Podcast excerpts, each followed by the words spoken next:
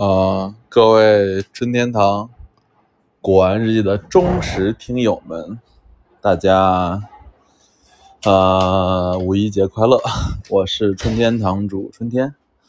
呃，有两周没来录节目了啊，因为我上两个周都在成都出差啊，因为我跟一个新的游戏在签那个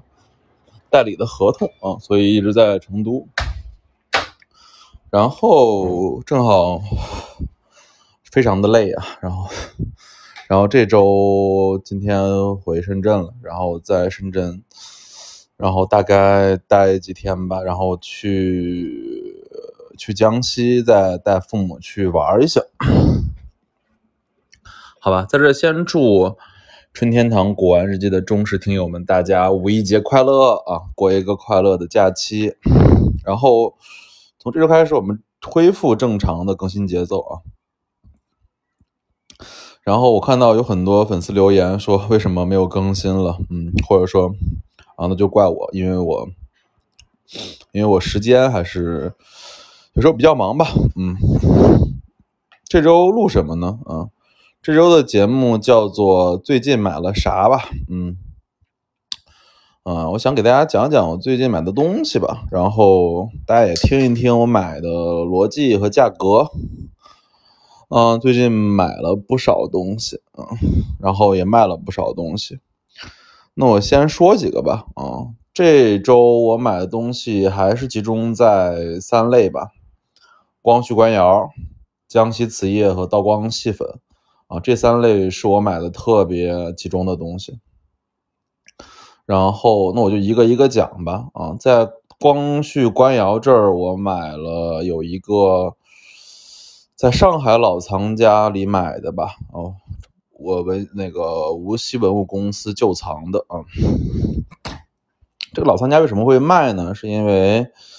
嗯，这个老藏家他自己家里要开一个新的书店啊，然后他把他的一些藏品就换藏了啊，我跟他关系还比较好，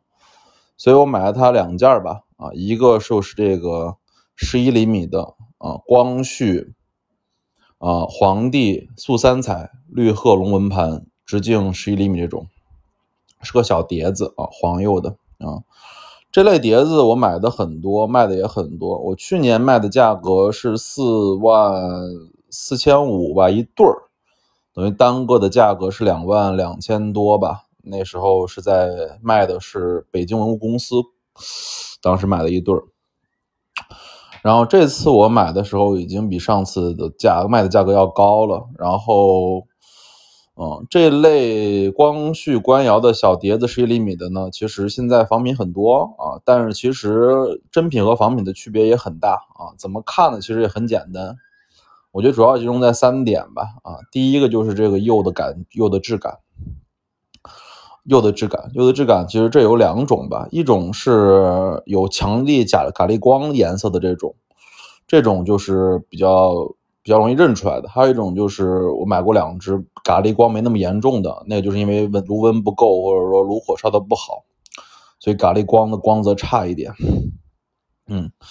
然后这个黄釉其实怎么看呢？就是。跟那种传统的那种假货黄釉比起来的话，真的道光呃光绪皇帝皇皇皇帝的这种素三彩螺纹盘的黄釉是层次感很强的，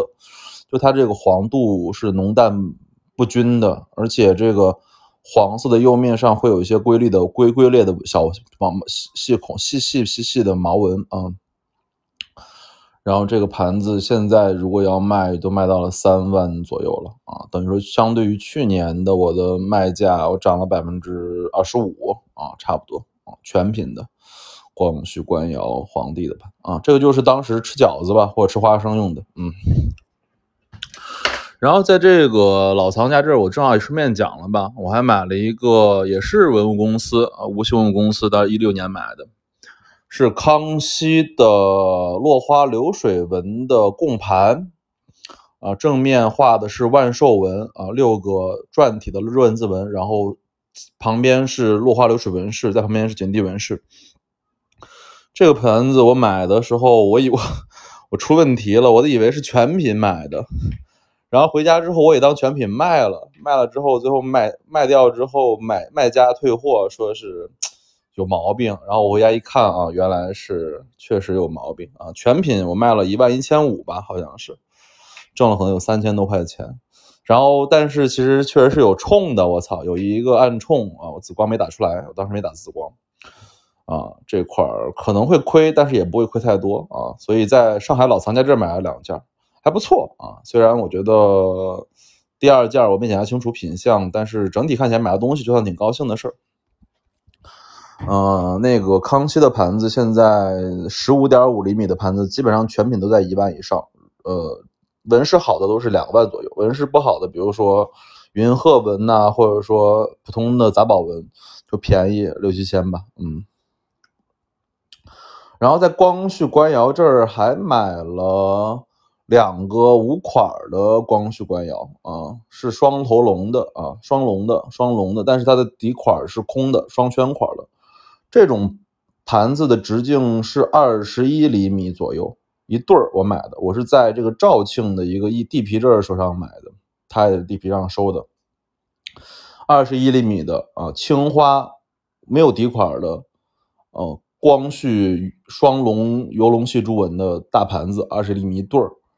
买的价格是一万两千五百八十八，嗯。然后我的卖价会到一万六左右吧，啊，现在这种盘子其实利润虽然不高，但是其实看起来还是我比较喜欢的，因为发色很不错啊。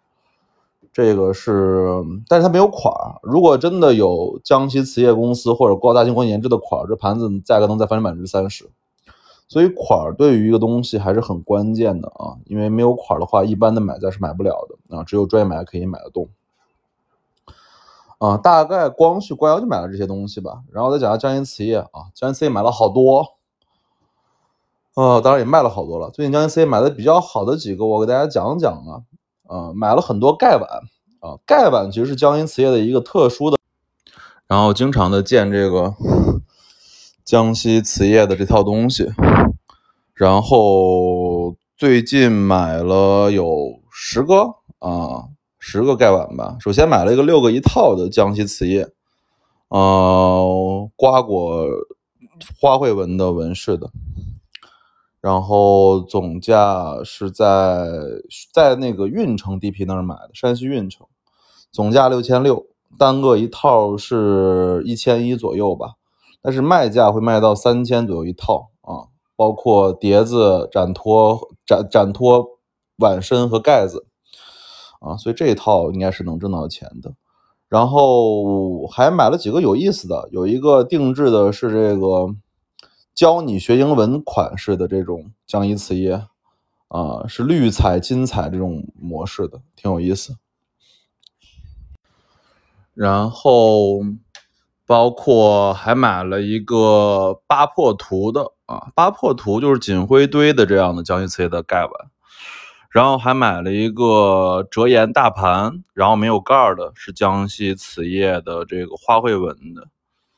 然后还买了江西瓷业的四个吴吴少峰款的马蹄杯。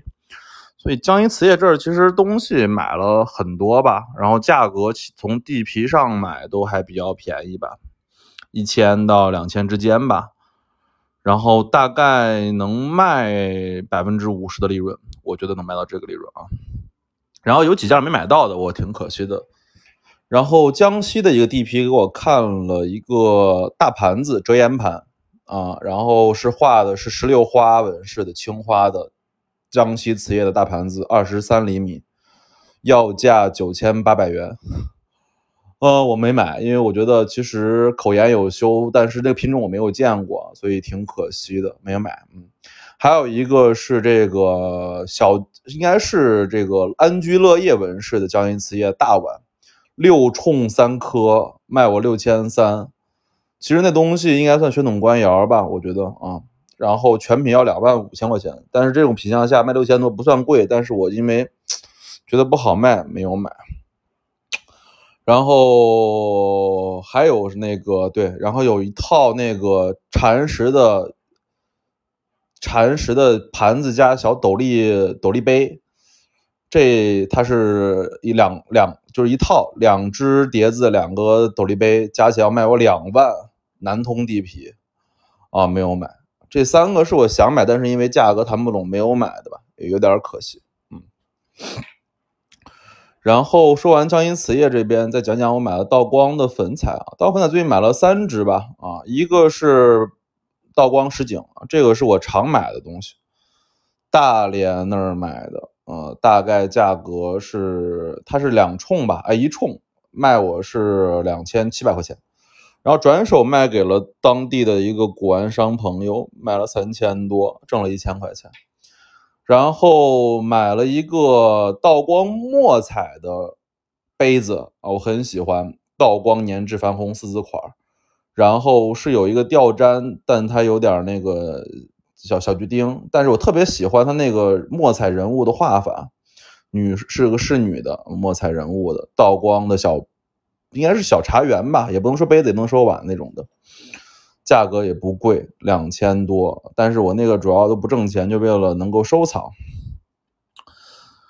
然后这一段时间其实没有买的东西倒非常的多吧。其实，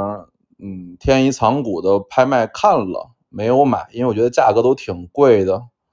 光绪龙盘子，有几个胭脂红的盘子，道光的旗红盘子都没买，但是我觉得价格不合适。